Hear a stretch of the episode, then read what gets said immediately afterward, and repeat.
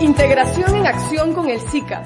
Es el podcast del Sistema de la Integración Centroamericana para acercarte a muchos temas e iniciativas por el desarrollo sostenible en los que trabajamos con Guatemala, Belice, El Salvador, Honduras, Nicaragua, Costa Rica, Panamá y República Dominicana. Somos ocho países construyendo una región de oportunidades. Involúcrate tú también. Puedes encontrar más información en www.sica.int o en nuestras redes sociales. Comenzamos.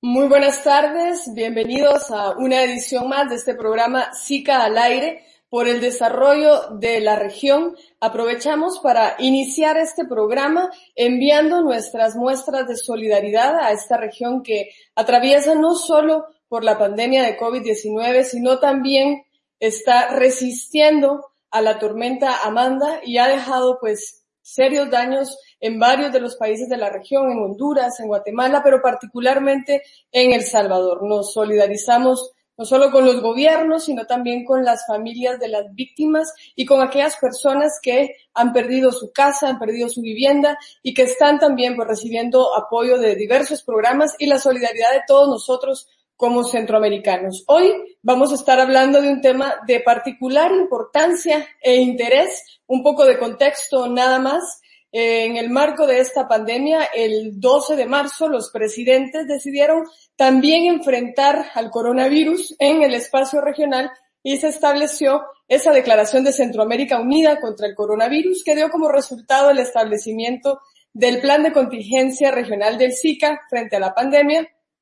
que con el apoyo del BCIE se aprobó por más de 1.900 millones de dólares y incluía pues una serie de ejes de trabajo que se han venido desarrollando a lo largo de estos meses y uno de estos es el que tiene que ver con comercio y finanzas, pero también con otro espacio de trabajo permanente del sistema de la integración centroamericana que es la integración económica. Como les hemos puesto en contexto en otras oportunidades, el SICA es un proceso multidimensional e intersectorial y hoy tenemos pues el honor de conversar con el secretario general de la Secretaría de Integración Económica CIECA, el señor Melvin Redondo, para que nos comente muchísimos aspectos que queremos saber en el marco de esta pandemia, pero también en la etapa de recuperación. Yo le presentaré muy brevemente diciendo que pues no solo es un, el secretario general en este momento de la CIECA, sino también es un funcionario público, primero nacional en Honduras, ha servido a su país, pero ahora también tenemos el gusto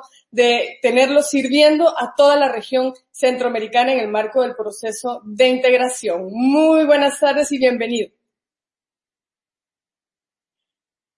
Creo que ahí, ahí tenemos cerradito el micrófono. Perdón, ahí, estamos.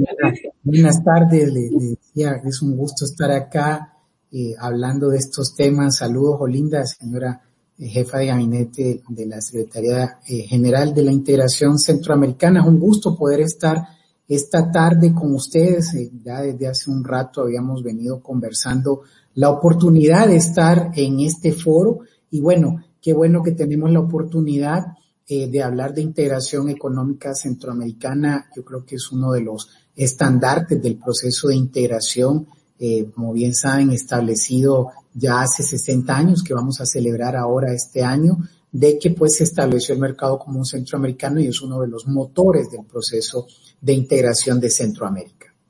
Así es, bueno, y es que ¿De qué hablamos cuando hablamos de integración económica? Porque lo que queremos también es no solo hablar del plan de contingencia, de las perspectivas, que también hay mucho de eso. La CIECA ha hecho con el Consejo Monetario un estudio muy importante que nos marca algunas líneas para el futuro inmediato, pero para poner en, contexto a la gente que nos acompaña, cuando hablamos de integración económica, ¿de qué estamos hablando exactamente? Bueno, yo creo que es una pregunta eh, interesante vale la pena introducirla. Me alegro mucho de que la, la planteen de esta forma. ¿De qué se trata el proceso de integración de Centroamérica? El proceso de integración centroamericana en su componente económico, pues ya es de larga data, fue establecido en 1960 a través del Tratado General de Integración Económica Centroamericana Y con este, pues, se hablaba de, eh, pues, promover los espacios de integración regional, de promover ciertamente el comercio y de constituir a la integración económica como uno de los motores del crecimiento de Centroamérica. Ya en aquellas épocas se hablaba naturalmente de formar un mercado común, de llegar a una unión eh, aduanera, objetivos que todavía están presentes en el proceso de integración económica centroamericana y que bien pues ha, buscado durante todas estas seis décadas de existencia pues afianzar los vínculos económicos que unen a la Centroamérica y que le proporcionan pues una plataforma para eh, ser definitivamente un instrumento de desarrollo para los seis países que hoy forman parte del subsistema económico. Y lo digo de esa forma porque si bien el SICA, el Sistema de Integración Centroamericana, incluye a ocho países, en lo que es el componente netamente económico, lo que tiene que ver con el subsistema económico, en este momento incluye únicamente a seis de los países es, en, falta que se nos incorporen, que esperamos que en algún momento pueda llegarse a eso, pues Belice por un lado y por otro lado la República Dominicana. Hoy por hoy tenemos ya planteada una zona de libre comercio que funciona para el 99% de los productos que se comercian en la región, pues se hacen bajo este esquema de libre comercio y continuadamente pues trabajamos para el desarrollo y alcanzar una unión aduanera, objetivo que ha venido siendo planteado desde hace mucho tiempo y que ahora estamos pues tratando de llevarlo cada vez más y más cerca. Como CIECA nos toca ser eh, órgano técnico administrativo de nuestro órgano jurisdiccional, en este caso el Consejo de Ministros de Integración Económica Centroamericana, pero también la CIECA sirve de Secretaría Técnica de otros consejos de ministros que no tengan una secretaría propia, muy particularmente el caso del Consejo de Ministros de Transporte, a quien también la CIECA pues le da atención. Y trabajamos de la mano con otras instituciones del subsistema económico, como ser la Secretaría Ejecutiva del Consejo Agropecuario Centroamericano, como lo es el Consejo Monetario Centroamericano, el Consejo de Integración Turística, que son algunos de los consejos con los cuales trabajamos, el Banco Centroamericano de Integración Económica y otros organismos especializados como por ejemplo Sempromipe, que es una institución dedicada exclusivamente al tema de la micro y pequeña empresa. Todo esto conforma un espacio aproximadamente de unas 14 instituciones que dan pie a lo que es el subsistema económico reconocido como tal dentro del protocolo de Guatemala, que es eh, nuestro instrumento jurídico básico a, eh, a, la par de lo que es el Tratado General de Integración Económica. De ahí, pues nos toca y que es una labor muy reciente que también ha venido desarrollando la CIECA, proporcionar servicios eh, informáticos a nuestra, a nuestros usuarios, en estos casos, eh, las administraciones de aduanas de los países, las ventanillas únicas, los transportistas, exportadores, importadores y en conjunto, pues, me atrevería a decir que prácticamente la totalidad de las operaciones del comercio intrarregional pasan por eh, la capacidad informática que tiene la Secretaría de Integración Económica Centroamericana y, por supuesto, asiste a los consejos de ministros y tiene una estrecha relación con la Secretaría General del SICA. Muchísimas gracias por ese amplio, amplio contexto. Y es que precisamente hace no mucho en este mismo espacio conversábamos con los amigos de la Unión Europea que están recién cumpliendo 70 años de, de, del proceso y nos decían que todavía estaba en construcción. Y creo que el proceso de integración centroamericana pues también está en construcción. Por eso es importante hacer esta caracterización del espacio de integración económica porque el SICA es esa sombría amplia que incluye, y vamos a pedir ahí, nos estaban poniendo una imagen que nos ayudaba a tener esa imagen más clara, que está toda la parte económica que ya nos fue explicada en ese pilar o subsistema económico que está coordinado por la CIECA. Tenemos el trabajo en el área social, en el área ambiental, también en seguridad democrática y fortalecimiento institucional. Y es cierto, en este momento en el subsistema económico, pues eh, no están los ocho países del SICA, sino seis. Y acá eh, es importante mencionar que, por ejemplo, países como República Dominicana también se incorporaron recientemente, es el país que de más reciente ingreso al sistema de integración centroamericana. Así que aquí hay muchos procesos que están en construcción. Pero secretario Redondo, usted nos mencionaba un tema que creo que da pie a la siguiente pregunta y es que para Centroamérica en este momento, antes de la pandemia y en este momento, ya somos nuestro segundo mercado en importancia. A veces somos el primero, por ahí esto va oscilando, pero ¿eso qué significa? Porque muchas veces las personas dirán, bueno, la integración centroamericana no es algo que tenga que ver conmigo y al contrario es parte de su vida aún sin darse cuenta. Efectivamente, yo creo que ese es un punto poco conocido, poco promocionado, eh, y es resultado directo del proceso de integración centroamericana que este año, del proceso de integración económica que este año llega a su 60 aniversario y es precisamente que Centroamérica es un socio privilegiado para todos los países centroamericanos. Hoy, eh, con cifras que recién publicamos el día de ayer de nuestro monitor de comercio, con datos del año pasado, eh, prácticamente del total de exportaciones que hizo Centroamérica al mundo, 31% de esas exportaciones pues fueron al mercado centroamericano, al mercado de los seis países y hoy Centroamérica es el segundo socio comercial de Centroamérica. Y en algunos casos, como es el caso del Salvador, para mencionarlo de forma muy específica, Centroamérica es su primer mercado de exportación. Eh, quien pueda decir que, bueno, que el proceso de integración económica se siente lejano o no, pues hoy hay que decirle, bueno, mire, eh, todos los productos que se exportan a Centroamérica están libres de aranceles a la importación. El 99% de los productos que se exportan en Centroamérica a Centroamérica, pues no pagan aranceles a la exportación. Tenemos regulaciones aduaneras que están eh, armonizadas. Tenemos plataformas informáticas que facilitan el comercio y que interconectan a las administraciones aduaneras. Tenemos una serie de regulaciones bajo la forma de reglamentos técnicos, por ejemplo, que eh, dan luz a que las mercancías circulen de una forma mucho más sencilla. Tenemos una estrategia centroamericana de facilitación de comercio que también está en construcción en sus diferentes etapas. Hay una serie de instrumentales, por ejemplo, hay otro tema que es el de solución de controversias que también está desarrollado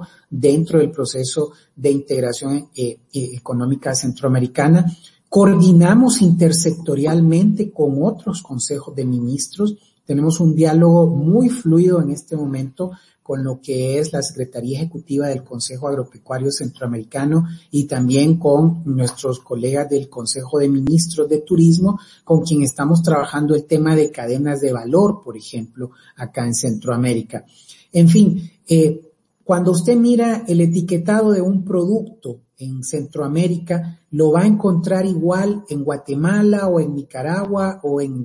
Costa Rica, si es un producto alimenticio preenvasado, le decimos nosotros,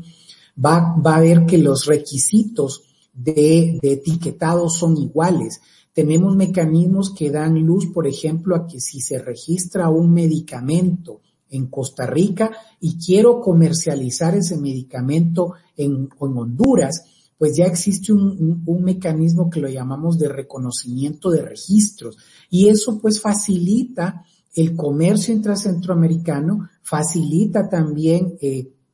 el hecho de que hayan operaciones eh, eh, de exportación, de comercio, importación, exportación dentro de Centroamérica, facilita el establecimiento de cadenas de valor y para tener un dato también importante, de ese monto de exportaciones que se hace en la región centroamericana, aproximadamente un 75% lo hacen pequeñas y medianas industrias. Si bien con mercados como Estados Unidos o la Unión Europea comercializamos un grupo de productos muy específicos, muy concentrados, algunos en el sector agrícola. Puedo decir que en el caso de lo que se comercia en Centroamérica son productos que tienen un valor agregado más grande. Estamos hablando de preparaciones alimenticias, estamos hablando de medicamentos, estamos hablando de un conjunto de productos que ya tienen mayor valor agregado, que también generan un importante nivel de empleo en la región y que permite pues tener cadenas de valor. El chocolate que se cultiva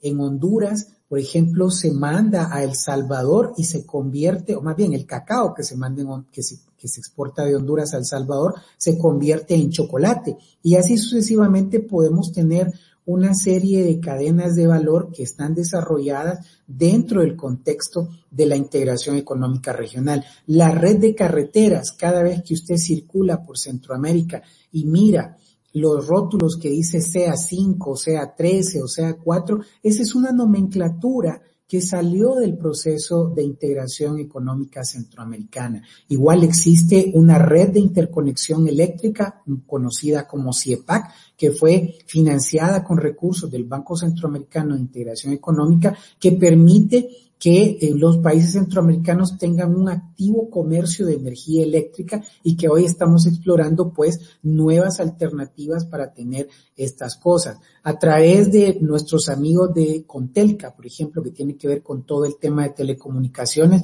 se hacen regulaciones y lineamientos para todo lo que es la operación del sector telecomunicaciones. Igual contamos con una eh, organización que es COSESNA, que tiene que ver con todos los servicios de navegación aérea, que tiene, es una institución muy sólida y que presta todos los servicios de navegación aérea en la región centroamericana y que es referente internacional, para así decirlo. O sea, el proceso es un proceso en construcción, como bien lo ha mencionado, es un proceso muy rico, va más allá de lo que es la simple transacción de mercancías, del simple intercambio en las fronteras y involucra temas como cadenas de valor, como el comercio de energía eléctrica, regulaciones de telecomunicaciones. Los ministros de transporte emiten regulaciones. Por ejemplo, el año pasado emitimos regulaciones que tienen que ver con resiliencia ante el cambio climático, con el apoyo de cooperantes y ahora estamos trabajando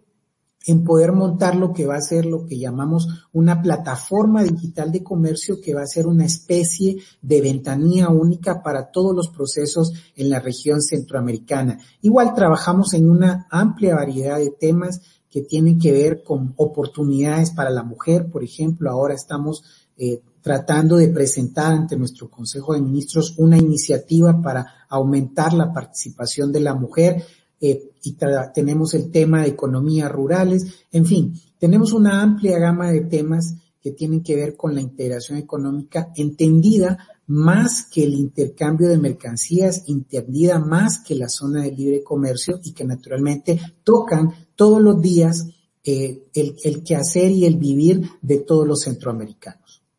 Bueno, y es que ahí ya usted nos menciona varios puntos que vamos a tocar en esta en esta entrevista. Y si todavía hay quienes nos están viendo, que por cierto nos comentan acá que nos mandan saludos de todos los países miembros del SICA, nosotros también se los regresamos con mucho cariño y les agradecemos que nos estén sintonizando, pero además que también se conviertan en agentes de réplica de toda esta información, porque si todavía por ahí hay algunos que piensen de, bueno, sí, estamos hablando de comercio, de intercambio comercial, de muchas cosas, pero eso no tiene que ver conmigo, se equivocan, sobre todo porque en estas cadenas de valor, el, el comercio en la región está sustentado principalmente por las MIPIMES en un porcentaje muy, muy alto. Y el secretario Redondo mencionaba el tema de la energía y ese es uno que a mí me gusta mucho porque yo todavía me recuerdo hace no mucho tiempo, hace quizá algunas décadas, que pues uno tenía que tener su velita porque la luz se iba con muchísima frecuencia en esta región, creo que en todos los países era casi lo mismo,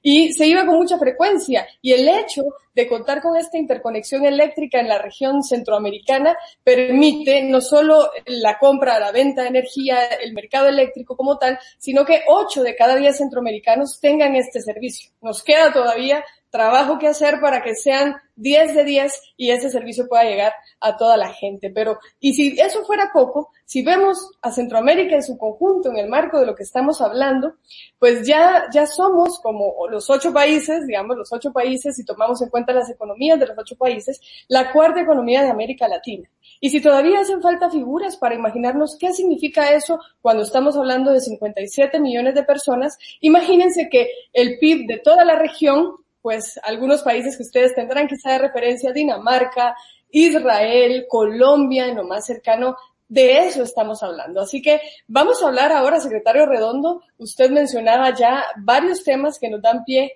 a hablar de la coyuntura. Y es que nos preguntan, la gente ha estado muy preocupada y con justa razón de qué es lo que está pasando en la región a raíz de la pandemia de COVID-19. Mencionaba al principio esta voluntad política de los presidentes recién iniciada la pandemia, un día después de que la OMS la declaró pandemia, los presidentes estaban reunidos y se estableció una ruta de trabajo que nos permitió construir ese plan de contingencia en donde el comercio es uno de los más importantes. Y aquí me gustaría traer a colación si nos puede compartir parte de los resultados de este estudio del impacto económico que la pandemia está teniendo en la región y cuáles son esas proyecciones. Algunos nos preguntan acá que ya está interactuando la audiencia si vamos a ser una de las regiones más golpeadas económicamente o, cómo nos ubicamos.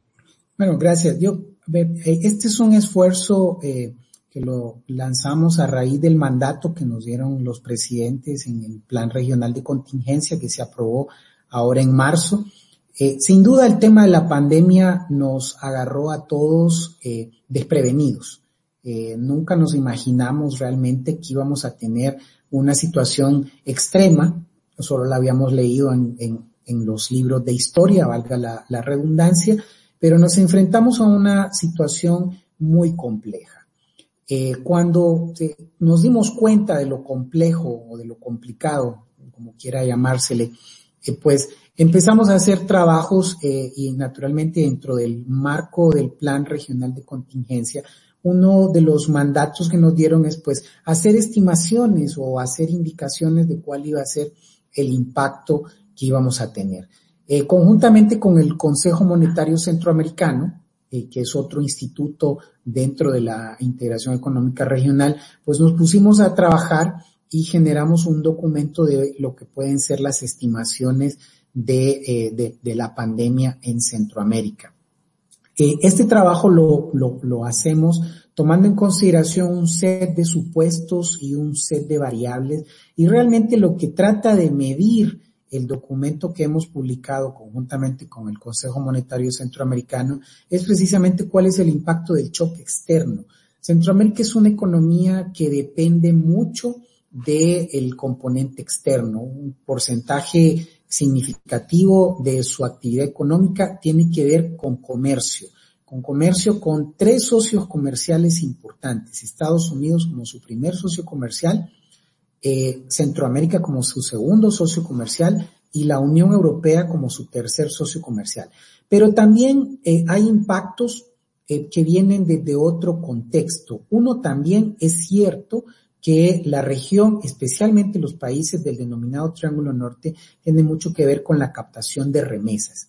Y en, naturalmente, si en uno de nuestros socios comerciales principales, como es Estados Unidos, se visoraban problemas en su crecimiento económico por efecto de la pandemia, pues esto tiene que verse reflejado en el tema de las remesas. Naturalmente, otro contexto que tiene que evaluarse es qué pasa con las cadenas globales de valor. Centroamérica participa en al menos tres de las cinco principales cadenas de valor que se han identificado, esto de acuerdo a un trabajo que hizo el Centro de Comercio Internacional. Esta es la cadena de valor que tiene que ver con el sector textil confección, la que tiene que ver con autopartes de automóviles y más recientemente con la que tiene que ver con equipo médico. Y las tres cadenas de valor van a tener eh, significativas disrupciones, ya lo estamos viendo, en la medida en que se extienden pues los, eh, las medidas para mitigar el efecto de la pandemia. Resultado de este trabajo, pues se construyó un modelo, un modelo de simulación, un modelo VAR, le llamamos nosotros, eh, y que pues hizo una simulación en las principales variables macroeconómicas eh, de los ocho países de la región centroamericana. ¿Qué encontramos? Pues encontramos que en el, en el escenario menos pesimista, la reducción del Producto Interno Bruto en Centroamérica, incluida la República Dominicana, podría andar en el orden del 2.9 al 3%. Este es en el escenario menos pesimista. Y en el escenario más pesimista, podríamos hablar de una reducción del Producto Interno Bruto cercana al 7%. ¿Qué sucede? Estamos esperando reducciones importantes en el tamaño del PIB de nuestros dos principales socios comerciales, de nuestros tres principales socios comerciales. Estimaciones más o menos hacia el mes de abril situaban la reducción del Producto Interno Bruto, por ejemplo, en Estados Unidos cercana al 6%. Y eso sin tomar en cuenta que cuando se hicieron las primeras estimaciones, pues todavía no estábamos pensando en medidas de confinamiento tan alargadas como las que ya llevamos en este momento.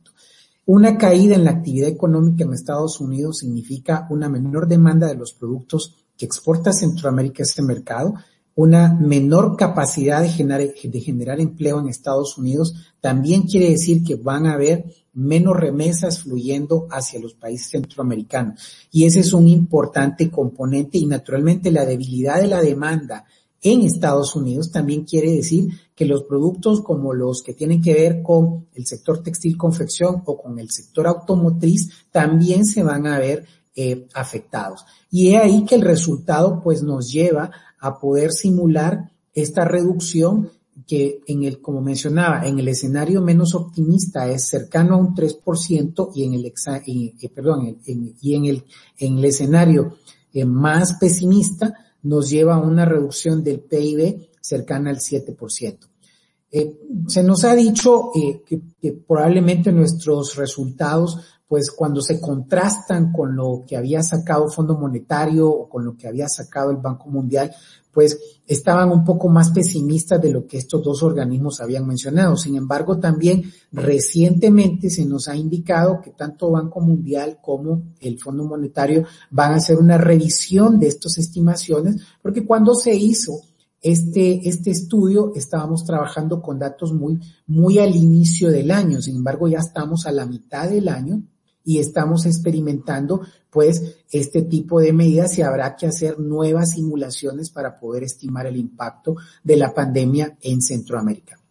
Lo cierto es que también hay que considerar el efecto de las medidas de apoyo que los países centroamericanos están tomando para eh, precisamente, uno, mitigar el tema de la pandemia, pero también para eh, enfrentar desde la perspectiva económica de qué se trata eh, eh, poder hacerle frente a esta situación. Prácticamente todos los países de Centroamérica han adoptado medidas para inyectar recursos, para estimular la demanda, para estimular la oferta, porque tenemos, como bien nos mencionaba eh, una colega, un fenómeno muy importante y es que la pandemia da lugar tanto a un shock de demanda como a un shock de oferta. Es un, fenómeno difícil de manejar, pero habrá que incorporar en las simulaciones que habrá que hacer elementos nuevos. Por ejemplo, eh, ahora que ya estamos hablando con la reapertura de las economías, por ejemplo, ya varios países de Centroamérica ya anunciaron que van a proceder a lo que llamamos ahora una reapertura inteligente. Pues eso va a tener un impacto en la actividad económica. Eh, igual, ya se han anunciado también amplios paquetes de apoyo, ya se han anunciado medidas con recursos nuevos por ejemplo, a través del Banco Centroamericano de Integración Económica, que eh, puso a disposición casi dos mil millones de dólares para el trabajo de enfrentar la pandemia y otras iniciativas como las que se han venido dialogando para poder proveer recursos nuevos. Ya el Fondo Monetario Internacional ha ampliado las líneas de crédito en algunos de los casos de los países centroamericanos precisamente para atender las situaciones que van a derivar de la pandemia. Entonces vamos a necesitar una serie de estimaciones nuevas, pero lo cierto es que 2020 va a ser un año desde la perspectiva económica que ya va a ser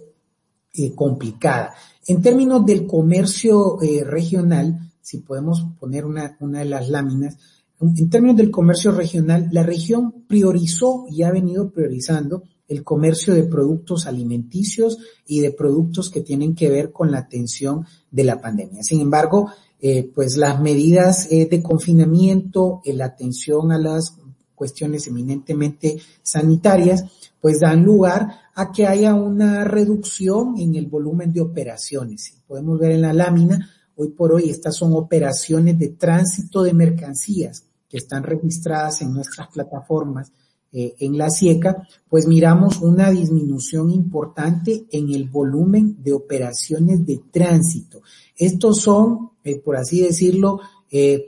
camiones que están circulando en la región centroamericana, llevando y trayendo mercancías a lo largo y ancho de Centroamérica. Y lo que estamos viendo es una reducción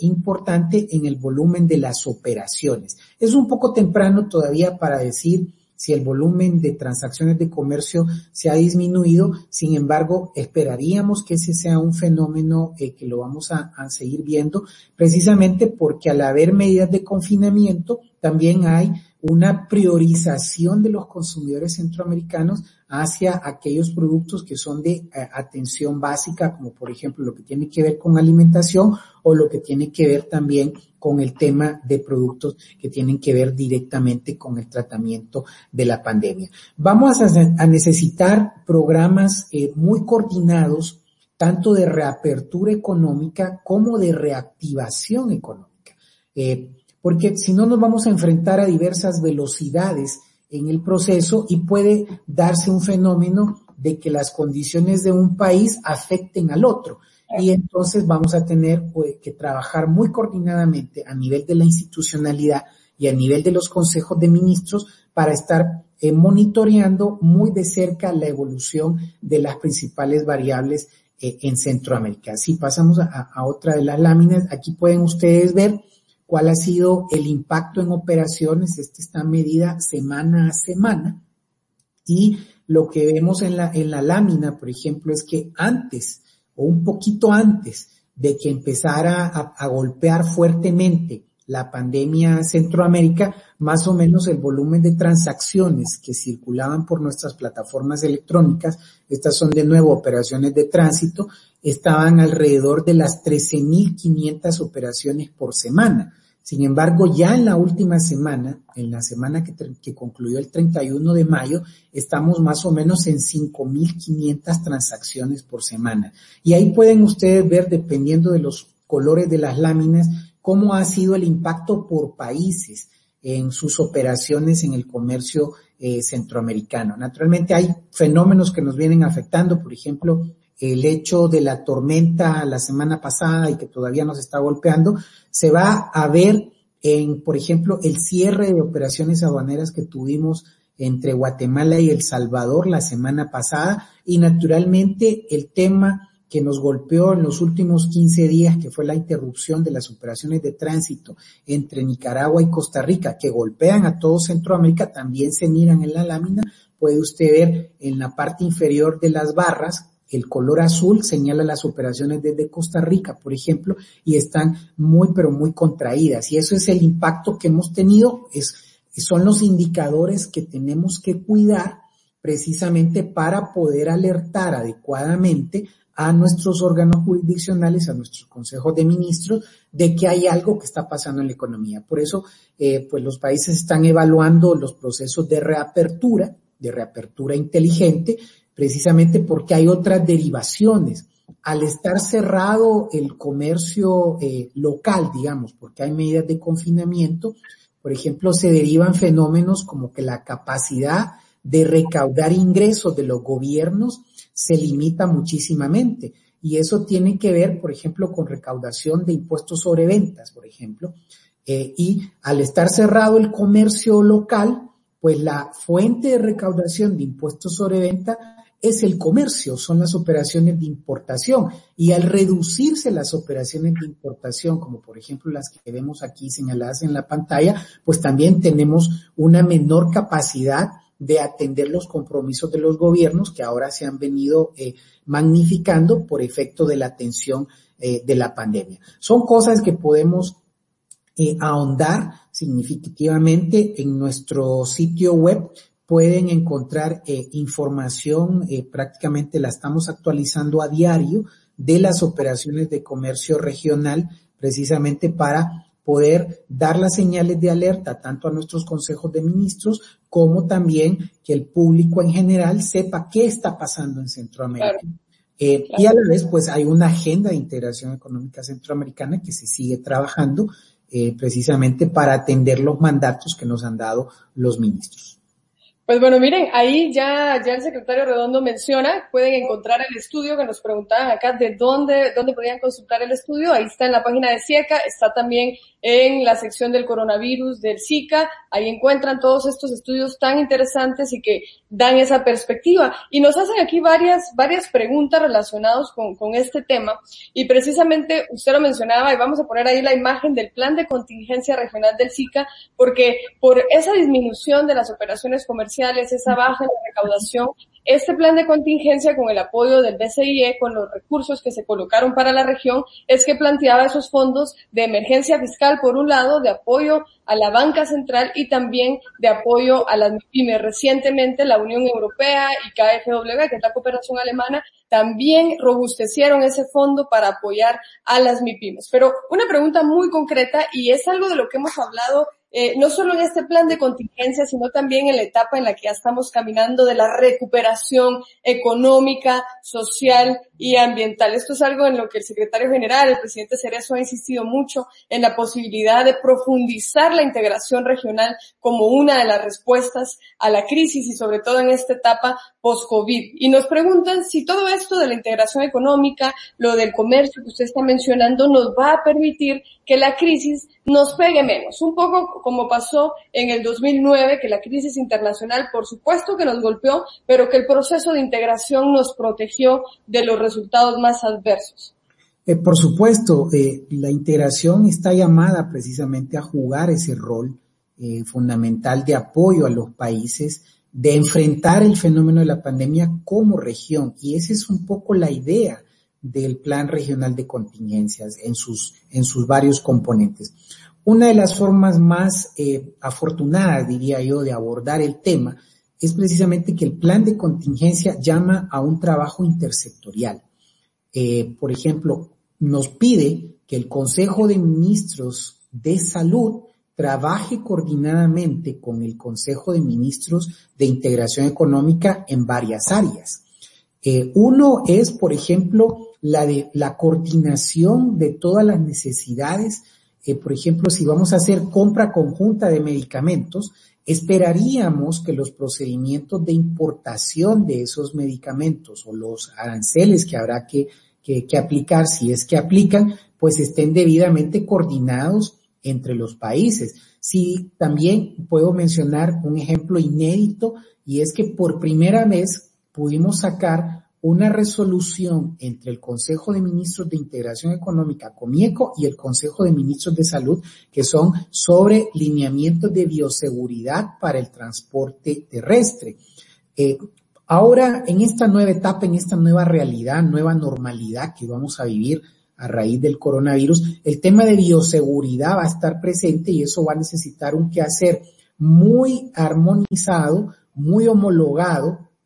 entre las diferentes instancias que conforman el sistema de integración centroamericana. Ahí tenemos un ejemplo muy claro que es todos estos lineamientos de bioseguridad que en forma inédita dos consejos de ministros toman una decisión de sacar eh, eh, estos lineamientos precisamente para abordar uno de los componentes que establece el plan y es que garanticemos la operación de tránsito de mercancías en Centroamérica. Es una forma muy clara de protegernos. Ya eh, habíamos o venimos trabajando también, recientemente tuvimos una conversación con CEPREDENAC eh, para ver cómo eh, todos los mecanismos, este, el tema de la, de la plataforma de ayudas y desastres, pues que está conectada con las operaciones de comercio, con lo que llamamos nosotros la Declaración Única eh, Centroamericana, la famosa DUCA, tiene un componente humanitario que lo llamamos DUCA-H y ahora pues tenemos que trabajar en el perfeccionamiento de estos mecanismos precisamente para que sirvan para los propósitos en una situación como la cual estamos viviendo. La próxima semana igual vamos a tener otra reunión del Consejo de Ministros de Transporte, donde vamos a empezar a ver eh, qué cosas se han venido haciendo. Tenemos un diálogo permanente con los directores de aduana que están en la línea del fuego, digamos, todos los días, asegurando que la transaccionalidad, la transaccionalidad en las fronteras no se detiene a pesar de que tenemos esta situación sanitaria y tenemos una coordinación entre autoridades aduaneras, autoridades de comercio, autoridades migratorias y autoridades de salud que permiten pues abordar de una forma mucho más ordenada el efecto y las medidas que haya que tomar para efectos de volver a una nueva normalidad, porque si vamos a volver a una nueva normalidad y eso va a requerir mayor coordinación en el espacio de integración económica centroamericana precisamente para que podamos salir con medidas que son comunes o que al menos son eh, coordinadas entre los países del sistema de integración centroamericana. En definitiva, la integración centroamericana provee de un instrumental único eh, a través de la institucionalidad, como la Secretaría General del SICA, el CIECA, el Consejo, eh, la Secretaría Ejecutiva del Consejo de Ministros de Agricultura, eh, el Banco Centroamericano de Integración Económica, SEMPROMIPE, por mencionar algunas, que están llamadas a estar en la primera línea y de coordinar con sus consejos de ministros, sea Comieco, sea Comisca, los ministros de finanzas, los directores de aduanas, el Consejo de Ministros de Turismo, precisamente para salir adelante de una forma que fortalezca la integración y que realmente la integración pues sea el instrumento de desarrollo para el cual ha sido diseñada. Así mismo es, y de hecho varias de las preguntas que nos hace la audiencia van en esa dirección. Creo que usted ha contestado ya algunas de esas, pero precisamente eh, esto tiene, aunque estemos hablando de un sistema que trabaja multidimensionalmente, que trabaja en su corazón, en su esencia, de forma intersectorial, como ya se ha puesto de ejemplo acá,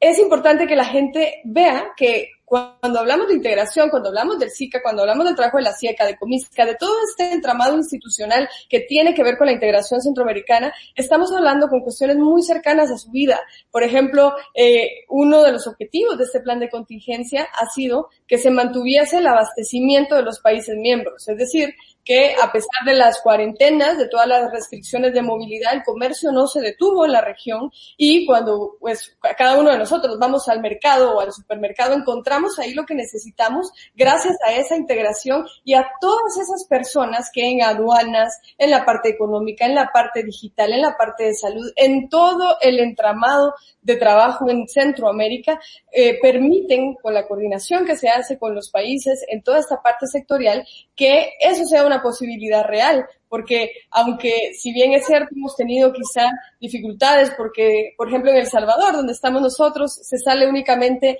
por la terminación del documento único de identificación, pero hemos ido al mercado o al supermercado y ahí están los productos. Hemos ido a la farmacia y ahí están estos insumos médicos también. Eso es parte de la integración. Y aquí el secretario Redondo empezaba ya a tocar un tema que eh, lo fuimos poniendo en pantalla, pero que también tuvo que ver con este hito que mencionaba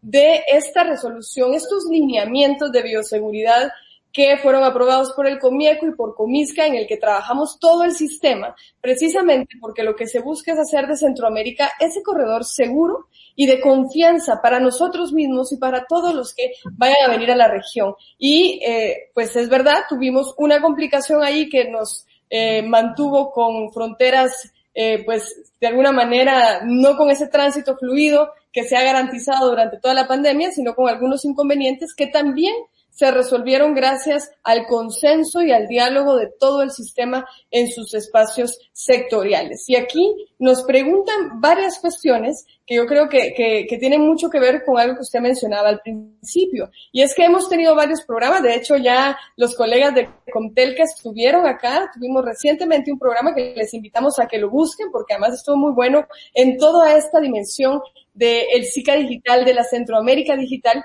y es y a esto queremos referirnos porque es parte de las soluciones en este futuro inmediato, esa plataforma digital del comercio en la que SIECA ya está trabajando. Nos interesa conocer muchísimo más de esto porque es parte de dar ese salto del pensamiento analógico, decimos, al digital y tiene que ver también con cómo se beneficia la gente con estos instrumentos. Pues vea, la, la, plataforma digital de comercio es, yo creo que uno de los proyectos más ambiciosos que, que hemos emprendido en los últimos años. Eh, ya hicimos nuestros primeros eh, pininos, por así decirlo, con la implementación de la DUCA el año pasado, que tuvo una serie de temas que se fueron resolviendo y ahora estamos con eh, el aporte de la Unión Europea como un cooperante fundamental de Centroamérica pues construyendo lo que es esta plataforma digital de comercio. ¿Qué es la plataforma digital de comercio? La plataforma digital de comercio pretende conectar administraciones aduaneras, ventanillas únicas, eh, aduanas, perdón, ya lo había dicho, ventanillas únicas, aduanas, eh, ministerios de agricultura, ministerios de salud y autoridades migratorias. ¿Para qué? Para que todo lo que tenga que ver con la operación comercial se pueda ver y operar en un solo lugar que es la plataforma digital de comercio. Ya en este momento estamos en la parte de construcción del prototipo, del, prototipo del software eh, vamos a tenerlo construido ya a finales de este año, eh, luego de cumplir todos los procesos y requerimientos administrativos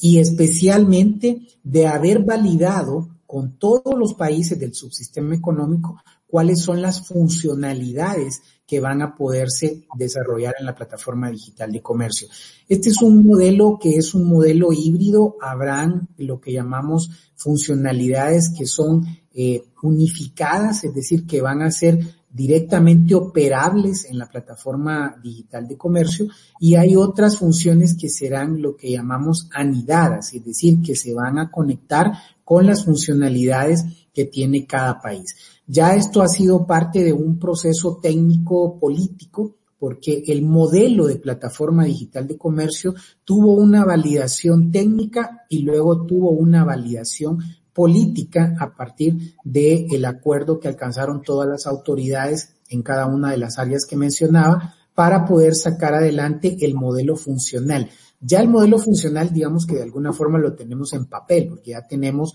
todas las funcionalidades identificadas con cada uno de los países para cada uno de los módulos, porque hay un módulo de aduanas, un módulo de migración, un módulo de salud, un módulo de ventanillas únicas. Y hemos trabajado con las autoridades de todos los países en cada uno de estos módulos para tener identificadas cuáles son estas funcionalidades. Y ahora ya estamos en la etapa del desarrollo del software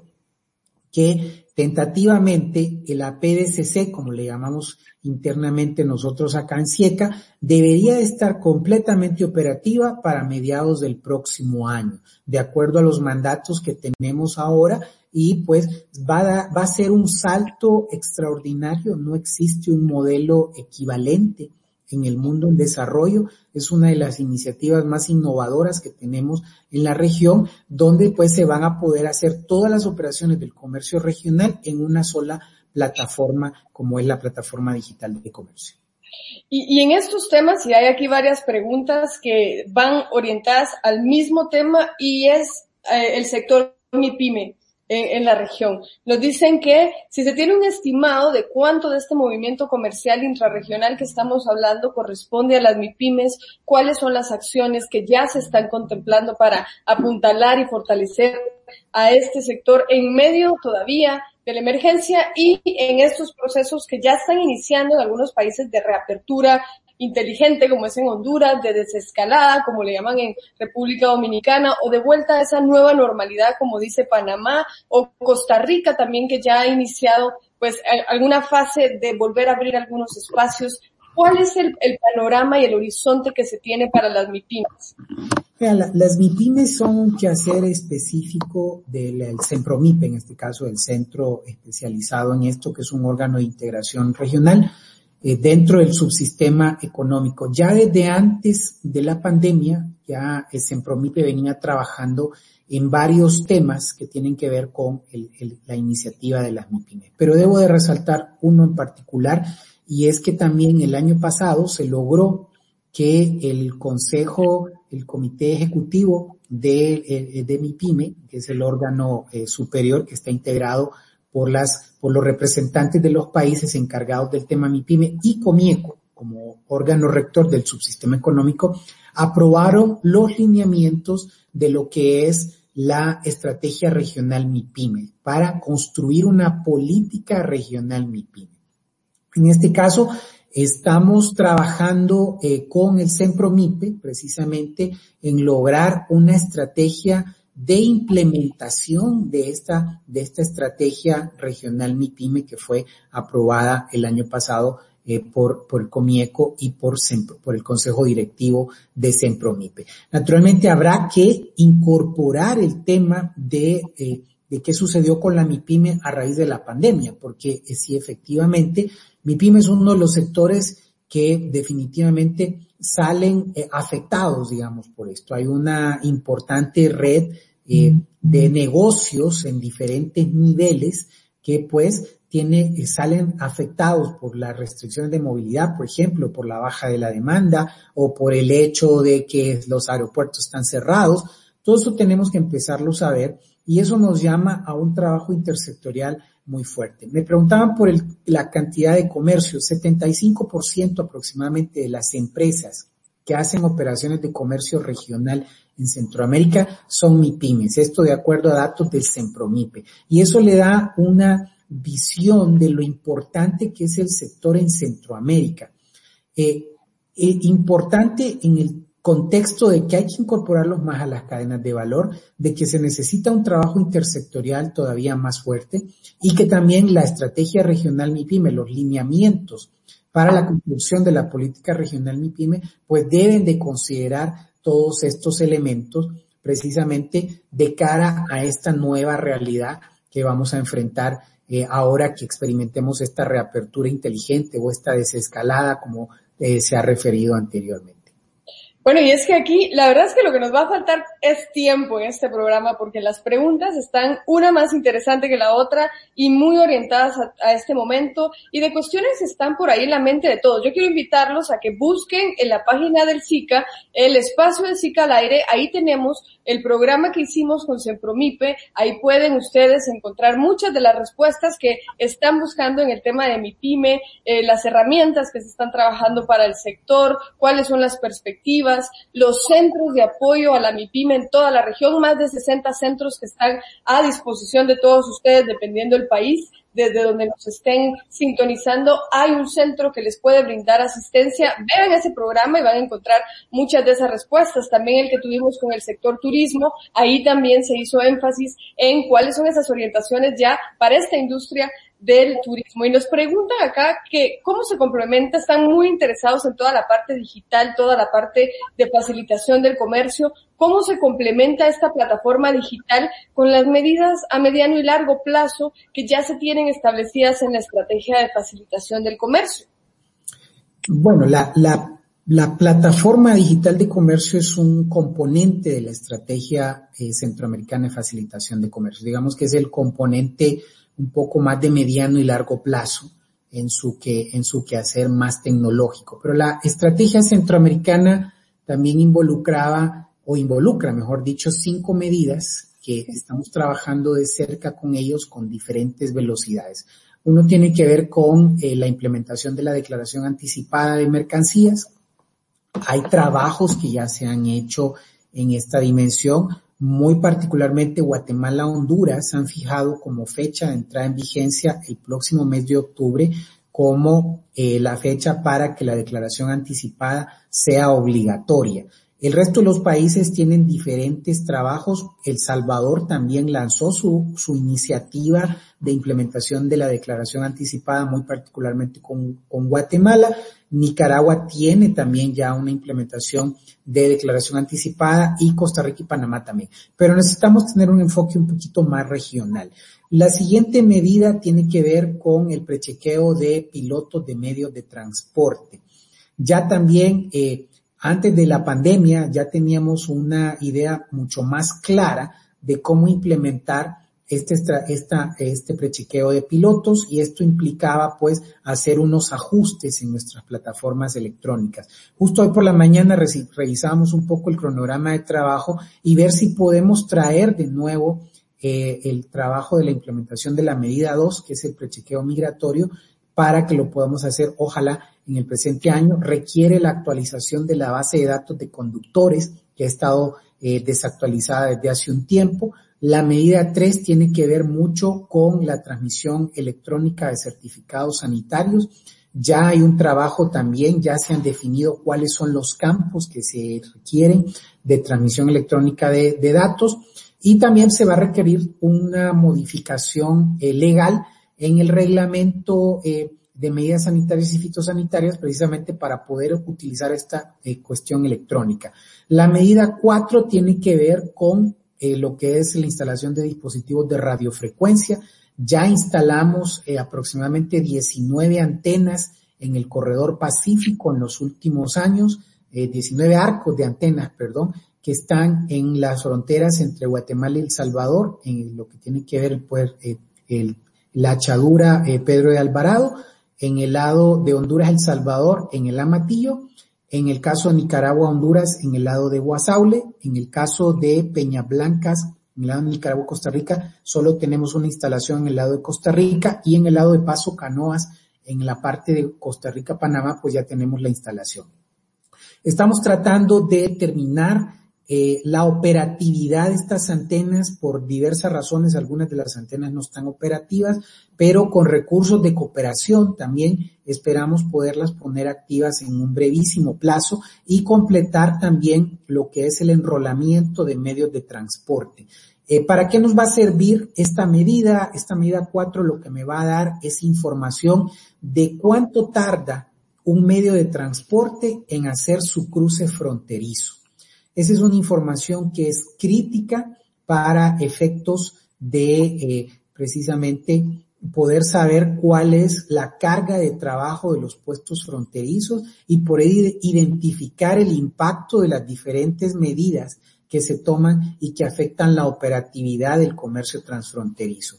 Esperamos pues poder culminar esta medida eh, en los próximos meses y nos va a dar información. Ya la SIECA ya desarrolló el portal de medición de tiempos de cruces, ya está activo y aproximadamente tenemos enrolado, si mal no, mal lo recuerdo, aproximadamente el 26% de eh, la masa de camiones que circulan en la región ya tienen una etiqueta RFID, pero estamos trabajando muy de cerca con las aduanas. Y la quinta medida de facilitación de comercio tiene que ver con la instalación de cámaras en los corredores, en los puestos fronterizos del corredor pacífico que he mencionado, para que en tiempo real se pueda acceder y esta va a ser información pública que va a estar colgada en el sitio web de la SIECA, va a ser información pública que va a dar un vistazo de cuál es el nivel de congestionamiento que tienen los puestos fronterizos. Esperamos ahora en a mediados, en la segunda mitad de este mes de junio,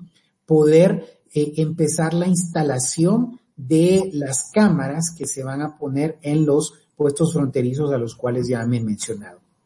Pero la estrategia centroamericana de facilitación de comercio también habla de la plataforma digital de comercio que ya me he referido eh, con anterioridad y también habla de otras medidas que tienen que desarrollarse. En, en, estas otras medidas el avance no ha sido el que nosotros hubiéramos querido. De hecho, el Consejo de Ministros de Integración Económica nos ha pedido una evaluación del estado de implementación de la estrategia en todos sus componentes, porque sin duda alguna vamos a necesitar una campaña eh, un poco intensiva de captación de recursos para sacar adelante el resto de medidas de facilitación de comercio. Pero hoy por hoy, con los datos que ya podemos recabar de nuestras plataformas de Educa, que ya las pueden visitar en nuestro sitio web, donde pueden ver cuántas ducas se hacen por día, por qué puestos fronterizos están, eh,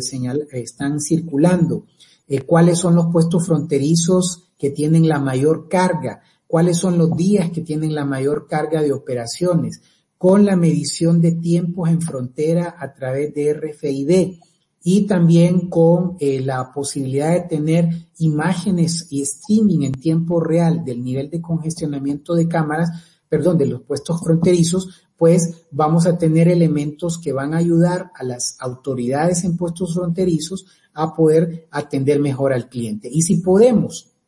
terminar de implementar la medida 2, que es el prechequeo de conductores y la declaración anticipada, todavía podemos facilitar muchísimo más las operaciones de cruce transfronterizo en Centroamérica. Y eso a través de la aplicación de tecnología. Cuando ya tengamos la plataforma digital de comercio, vamos a estar en capacidad todavía más de digitalizar los procesos que están relacionados con el comercio, con el comercio exterior en en la región centroamericana, enfocado directamente en lo que es comercio intrarregional y movernos en una etapa posterior a poder también apostarle a las operaciones de comercio extrarregional. Eso nos va a pedir pues que desarrollemos nuevo instrumental, por ejemplo, el tema de operadores económicos autorizados, los eh, reconocimientos de operadores económicos autorizados,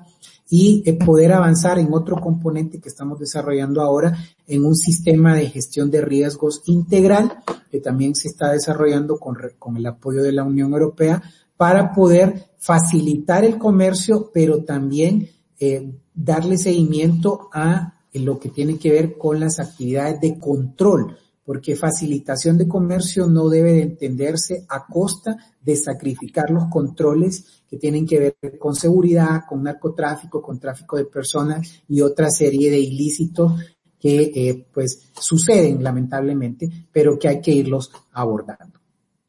Bueno, pues miren, la verdad es que el programa ha estado súper interesante. Necesitaríamos unos dos o tres SICA al aire para abordar todos los temas. La gente está muy contenta además con el abordaje que se ha dado. Por cierto que hablando de Comtelca y todo este eh, esfuerzo que se está haciendo en la parte digital, Alan Ruiz de Comtelca nos envía un saludo también y, y, nos menciona que ese actor importante en esta cadena de aprovisionamiento es el sector de correos, que puede renacer en este momento y fortalecer el comercio electrónico. Yo quiero agradecer muchísimo el tiempo del secretario general Melvin Redondo de la Secretaría de Integración Económica Centroamericana y agradecer también por todo este trabajo, por todo este esfuerzo, invitar a todos los que nos están escuchando, probablemente se quedaron ahí algunas preguntas, pero les invito a que visiten las redes sociales de la CIECA, del SICA, ahí estamos todo el tiempo colgando información importante de interés para ustedes, de próximos eventos también, ahí viene uno que tiene que ver con los lineamientos de bioseguridad para que los empresarios también se vinculen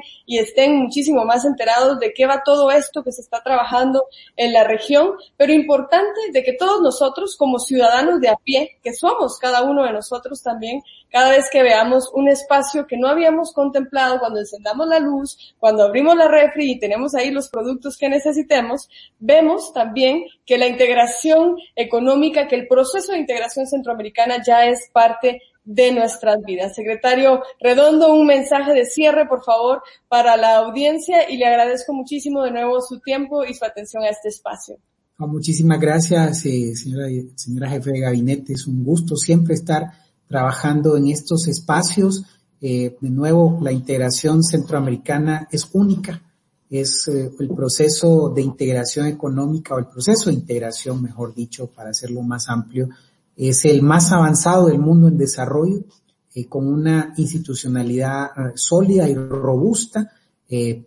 está pendiente de las necesidades de los centroamericanos. Sin duda alguna es un proceso en construcción, es un proceso que nos toca todos los días, como bien lo señala la señora jefe de gabinete. Eh, cada vez que abrimos nuestra refrigeradora y vemos un producto de Costa Rica, un producto de Nicaragua, un producto de Honduras, es tal vez sabemos que son de ahí, ¿no?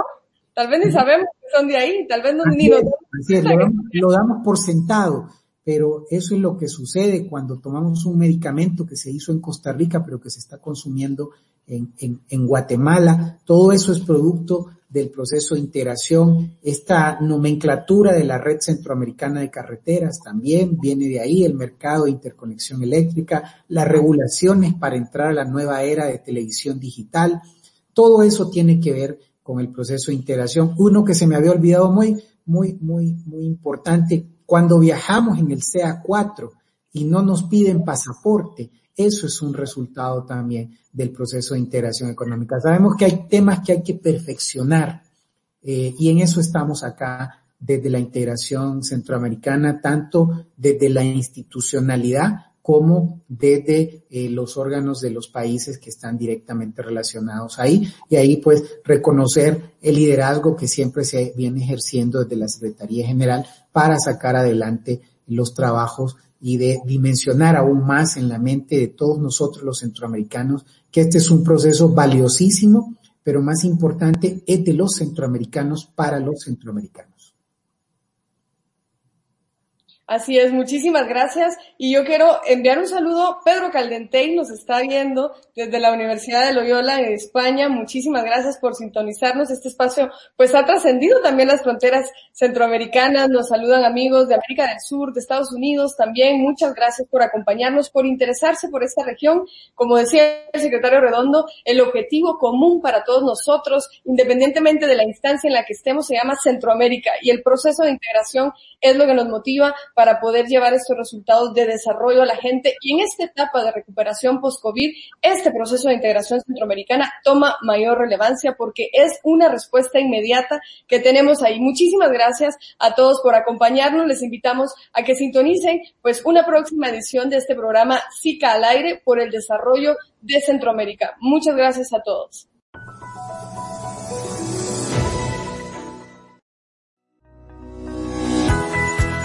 Gracias por escuchar Integración en Acción con el SICA. Síguenos para conocer más sobre el trabajo del sistema de la integración centroamericana. Descubrirás que la integración ya es parte de tu vida y que juntos podemos hacer más y ser más fuertes. Piensa regional, involúcrate y construyamos juntos una región de oportunidades. Te esperamos aquí en un próximo episodio de Integración en Acción con el SICA.